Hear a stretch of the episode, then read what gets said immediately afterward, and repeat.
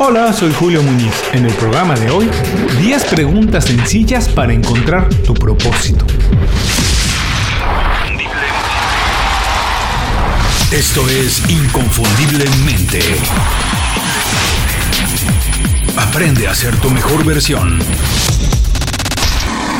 Hace un par de semanas me encontré una entrevista de Julio César Chávez en YouTube. No soy aficionado al boxeo, pero soy mexicano Viví los años 80 en México y experimenté el fenómeno Julio César Chávez. En la década de los 80, cuando Julio peleaba, el país entero se detenía. No había alguien que no supiera de él o incluso que no se sintiera más orgulloso de ser mexicano por sus hazañas. Era todo un suceso. Para ponerlo en contexto, solo tengo que decir que a lo largo de su carrera Julio acumuló 87 victorias de manera ininterrumpida. En cualquier disciplina deportiva eso es una barbaridad, pero en el boxeo profesional es insólito, es algo fuera de este mundo. Hay muchas cosas que se pueden aprender de un boxeador profesional.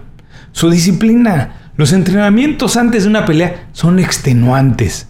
Su resiliencia, subirse al ring, darse de golpes con alguien más y a pesar de recibir mucho castigo, regresar una y otra vez con la intención de ganar la pelea su gallardía, saber que te juegas la vida en una pelea, pero confiar en tu preparación, de verdad que eso es admirable. Constantemente se salen de la zona de confort, suben y bajan de peso para acumular más triunfos, buscan peleadores en diferentes categorías para enfrentarse con ellos, etcétera, etcétera. Parecería que no, pero sí, también son capaces de improvisar porque muchas veces la pelea no va como la habían planeado y tienen que cambiar de estrategia en ese momento, en el acto, ya arriba del ring. Escuchar todo esto directamente de Julio César Chávez me atrapó. Obviamente no pude dejar de escuchar la entrevista completa, de verla, porque era en YouTube. En ella, Julio hace más o menos una cronología de su carrera, relata el inicio de su trayectoria, su momento de gloria y la catástrofe, el periodo cuando estuvo a punto de perder no solo todo lo que había ganado, sino la vida misma. Sí, típica historia. Una cosa lleva a la otra, fama, dinero, amigos. Julio cayó en el mundo de las drogas y perdió casi, casi todo lo que tenía, todo lo material, y estuvo a punto de perder la vida. Julio, como muchos peleadores, vivió una infancia complicada, carencias de todo tipo, falta de oportunidades y por supuesto una formación integral pues muy deficiente. Esto no le impidió conseguir títulos mundiales en varias categorías, acumular récords que continúan vigentes y por supuesto ganar grandes cantidades de dinero. Es obvio que Julio tenía un talento natural para el boxeo. No es que fuera fácil, porque no lo es, pero sí era algo innato en él. De hecho, comenta que lo que más le gustaba era el fútbol, pero decidió por el boxeo porque podía ganar dinero de manera más rápida. Y vaya que lo ganó, ¿eh? Durante la entrevista, el periodista que lo está entrevistando pregunta, ¿cuándo empezaste? ¿Qué planes tenías? ¿Qué querías hacer en el boxeo? ¿Cuál era tu propósito? Esta pregunta me motivó a hacer este programa, el que estamos escuchando hoy. Julio contestó que realmente lo que quería era comprarle una casa a su mamá.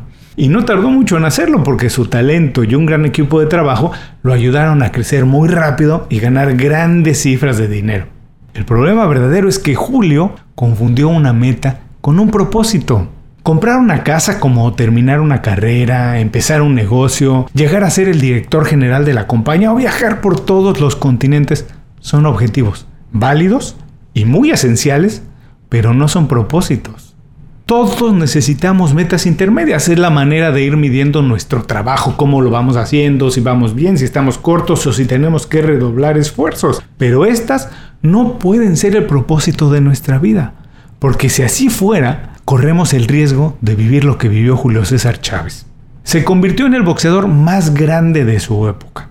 Acumuló títulos, fama y grandes cantidades de dinero, pero nunca supo para qué los quería, qué podía hacer con eso. Cuando compró la casa para su mamá, que fue muy rápido en su carrera, se podía haber retirado, porque en ese momento había alcanzado la meta que tenía cuando empezó en el boxeo. No pensó que tal vez la popularidad y el dinero que había acumulado lo podía utilizar para, digamos, salvar la tierra, educar a todos los niños del tercer mundo, convertirse en un embajador de la paz o algo por el estilo. Porque así son los propósitos. Son cosas mucho más grandes que nosotros. Son cosas que trascienden en el tiempo y en el espacio, que requieren conectar con más personas, escuchar a la comunidad y procurar dejar un legado. Hoy, sin tanto dinero ni popularidad, Julio César Chávez se dedica a compartir su historia y ayudar a personas que como él han caído en el mundo de las drogas. Hoy sí tiene un propósito de vida y como él mismo lo dice, tuvo que vivir lo peor, pasar por el infierno en la tierra para encontrar la verdadera felicidad haciendo algo que lo mantiene despierto, enfocado y lleno de energía. Por fin se da cuenta que el dinero, la fama, el reconocimiento no eran la felicidad, porque no sabía para qué los quería. Todos necesitamos un propósito. Obviamente no tiene que ser como el de Julio César Chávez de cambiar el mundo, pero tiene que ser algo que nos interese a nosotros, que nos mueva, que nos apasione. ¿Quieres saber cómo encontrar tu propósito de vida? De eso vamos a platicar en el programa de hoy. A continuación, 10 preguntas sencillas para encontrar tu propósito. ¿Qué vamos a aprender hoy? 1. ¿Por qué todos necesitamos un propósito de vida? 2. ¿Por qué tener un propósito de vida nos ayuda a crecer? Y 3. ¿Cómo encontrar el propósito de tu vida? El programa de hoy es presentado por Las 5 Razones. Las 5 Razones es una lista de recomendaciones semanales pensadas específicamente en ti. Es un boletín con consejos, herramientas e ideas fáciles de aplicar para mejorar tu vida profesional o tu negocio. Visita inconfundiblemente.com y suscríbete de manera gratuita. No tienes que hacer nada más. Una vez que te suscribes al boletín, nosotros nos encargamos de que todos los viernes recibas un email detallado y fácil de leer con estas herramientas. Toma las riendas de tu vida. Visita hoy mismo inconfundiblemente.com y suscríbete de manera gratuita para empezar a recibir nuestras recomendaciones. Obviamente te puedes preguntar, como la mayoría de personas en el mundo, ¿por qué necesito un propósito de vida si hasta el día de hoy no he tenido uno y he vivido bien? O puedes pensar que la idea de encontrar un propósito es un cliché sin sentido o algo propio de monjes tibetanos, el Dalai Lama o hippies extravagantes. Y es que de acuerdo a un estudio conducido por el New York Times, apenas el 25% de personas en el mundo tiene o sabe cuál es el sentido de su vida.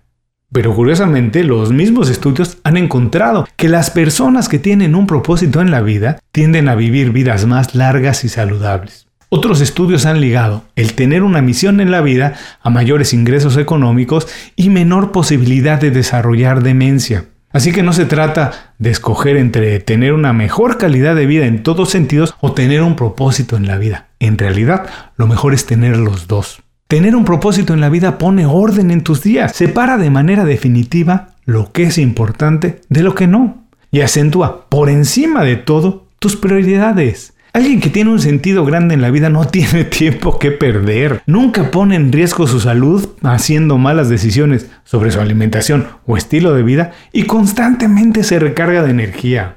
Encontrar la misión en la vida requiere conocerse bien. Hay que hacer reflexión, análisis y un compromiso a largo plazo. Los resultados positivos no se ven de inmediato, pero cuando empiezas a disfrutar el camino, el viaje se hace mucho más divertido y agradable. Y ahora que sabes todo esto, mi pregunta es, ¿Qué esperas para encontrar el propósito de tu vida? Estas son las 10 preguntas sencillas para encontrar el tuyo, tu propósito. Antes de empezar te voy a comentar que estas preguntas no tienen un orden específico ni son una lista definitiva imposible de cambiar. El sentido de la vida es diferente para cada quien. Obviamente la manera de encontrarlo también. Utiliza estas preguntas como una guía, pero como una inspiración nada más. Haz las que tengas que hacerte. Tarda el tiempo que tengas que tardarte en hacerlo. Pocas veces tenemos tanto tiempo como hoy para hacer este ejercicio. Vamos a empezar. 1. ¿Qué estás dispuesto a hacer a pesar de todo? Hay cosas que disfrutamos tanto que a pesar de los malos momentos estamos dispuestos a hacerlas. Encuentra, encuentra qué es lo que tú estás dispuesto a hacer a pesar de pasar por los malos momentos que se tienen que pasar para hacerlas. 2. ¿Qué puedes hacer por horas sin importar que el tiempo pase y pase? Identifica esas cosas que puedes hacer, hablar, leer, investigar por horas sin darte cuenta cuánto tiempo ha pasado. 3. ¿De qué te sientes verdaderamente avergonzado? Eso, lo que de verdad no quieres que la gente sepa, es lo que tienes que dejar de hacer ahora mismo, no importa lo que sea. Si te avergüenza hacerlo, no vale la pena invertir nada, nada, ni un minuto en ello. 4. ¿Qué estás haciendo que no tiene nada que ver con lo que querías hacer cuando eras joven? A menudo Nuestro propósito de vida se encuentra en las cosas que disfrutábamos más cuando no teníamos compromisos como pagar renta, colegiaturas, etcétera, etcétera. Desafortunadamente estas obligaciones nos empujan en direcciones que no teníamos planeadas o sencillamente no disfrutamos. Recuerda qué te inspiraba, qué te definía y qué has perdido en el camino. Corrige de inmediato, regresa a ser quien eres de verdad. Haz más de las cosas que te gustan hacer desde joven y déjalas que no. 5. ¿Qué puedes hacer para que el mundo sea mejor? Los mejores propósitos de vida tienen una gran carga social. Todos tenemos algo en lo que podemos ayudar al mundo. ¿Cómo puedes hacerlo tú? Identifícalo. Hazlo. 6. Si puedes decidir dónde pasar un día completo, ¿dónde quieres pasarlo? ¿Dónde te sientes más a gusto? ¿Dónde te sientes más cómodo y lleno de energía? Piénsalo, regresa siempre a esos lugares y en cuanto puedas, no salgas de ahí.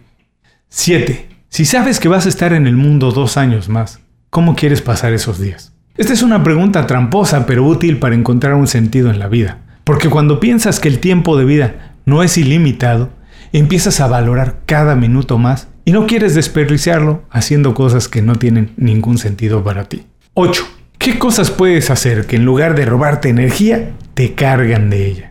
No voy a decir que no hay, porque tengo la fortuna de conocer a algunas personas que al final del día de trabajo se sienten satisfechos y llenos de energía. Si actualmente pasas la mayor parte del día haciendo algo que te chupa la energía en lugar de llenarte de ella, empieza a poner las piezas en su lugar para dejar de hacerlo lo antes posible. El trabajo y todo lo que hagas durante el día te tiene que cargar de energía y no robártela.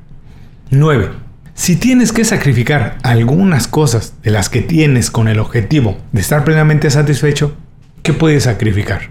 Con el paso del tiempo todos acumulamos cosas, relaciones, actividades o compromisos que se convierten en una carga, pero nos cuesta mucho trabajo dejarlos. La costumbre nos arrastra y no tomamos el tiempo para hacer esa limpieza que tenemos que hacer. Cuando te liberas de cosas que no te llenan, entonces abres espacio para las cosas que tienen más sentido. Haz la limpieza, ve qué puedes sacrificar. 10. ¿Qué es lo que más te entusiasma del futuro? El propósito de la vida tiene que ver directamente con el futuro. ¿Qué te emociona tanto que quieres participar en ello? Adelante, haz lo que tengas que hacer. ¿Qué te emociona? ¿Qué quieres? ¿Cómo quieres influir el futuro? Hazlo. Hasta aquí mis 10 preguntas sencillas para encontrar tu propósito. Vamos a recordarlas. 1. ¿Qué estás dispuesto a soportar a pesar de todo? ¿Qué puedes hacer a pesar de todo? 2. ¿Qué puedes hacer por ahora sin importar el tiempo que haya pasado? 3. ¿De qué te sientes verdaderamente avergonzado? 4. ¿Qué estás haciendo que no tiene nada que ver con lo que hacías cuando eras joven? 5. ¿Qué puedes hacer para que el mundo sea mejor? 6. Si puedes decidir dónde pasar un día completo, ¿dónde lo quieres pasar? 7. Si sabes que vas a estar en el mundo nada más dos años más, ¿cómo quieres pasar esos días? 8. ¿Qué cosas puedes hacer que en lugar de robarte energía te cargan de ella? 9.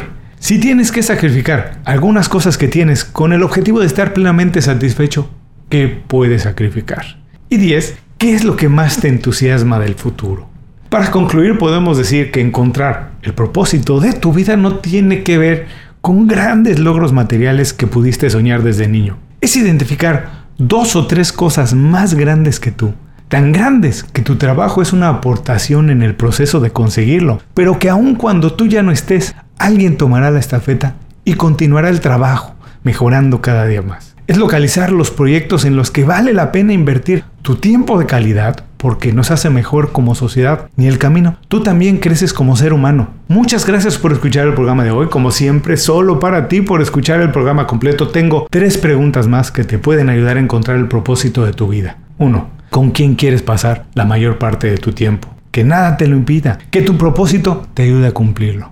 2. ¿Qué te preocupa del futuro? Ahora identifica cómo puedes ayudarlo, cómo puedes mejorarlo. Y 3. ¿Cómo puedes hacer que alguien sonría? Así de fácil es tener un propósito. Buscar que la gente sonría más todos los días. Antes de cerrar el programa quiero pedirte dos favores. Primero, si algo te pareció interesante o motivador y conoces a alguien que se pueda beneficiar con esa información, comparte el programa con ellos. Eso nos ayuda a todos. A ti por fortalecer tu red de contactos, a ellos por recibir información útil y a mí porque más personas conocen inconfundiblemente. Segundo, suscribiéndote a nuestro boletín para recibir de manera gratuita información, recursos, consejos e inspiración para impulsar tu desarrollo profesional o crecer tu negocio. Recuerda que lo que importa no es tener un trabajo o un negocio que te dé para vivir, sino un estilo de vida donde crezca lo mejor de ti.